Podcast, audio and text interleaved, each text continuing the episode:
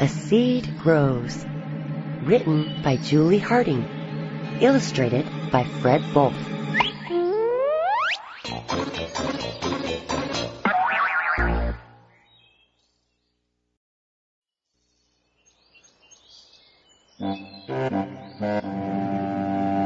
A small seed falls to the ground and becomes buried in the soft soil.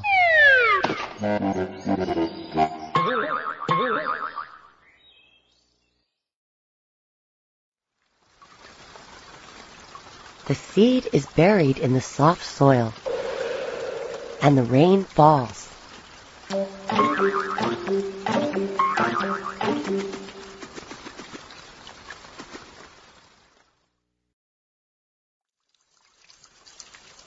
The rain soaks into the soil that holds the small seed.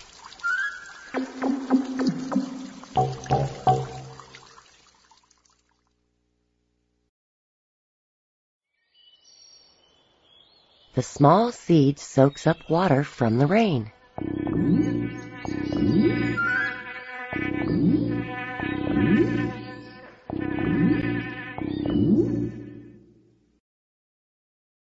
The water helps the seed and roots grow down deep into the soil.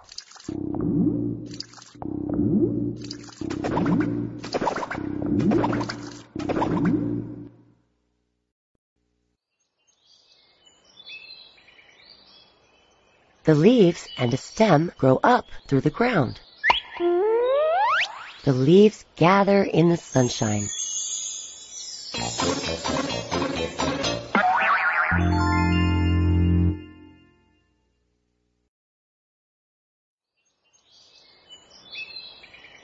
The plant uses sunshine to make food.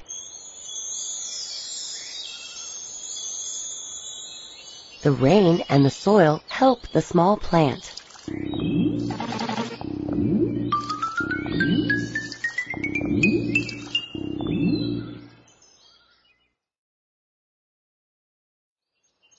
The plant grows taller and more leaves grow on the stem. The roots grow longer. They go deep in the ground.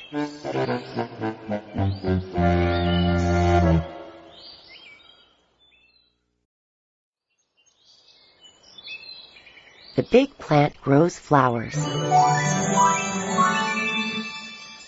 The flowers make seeds.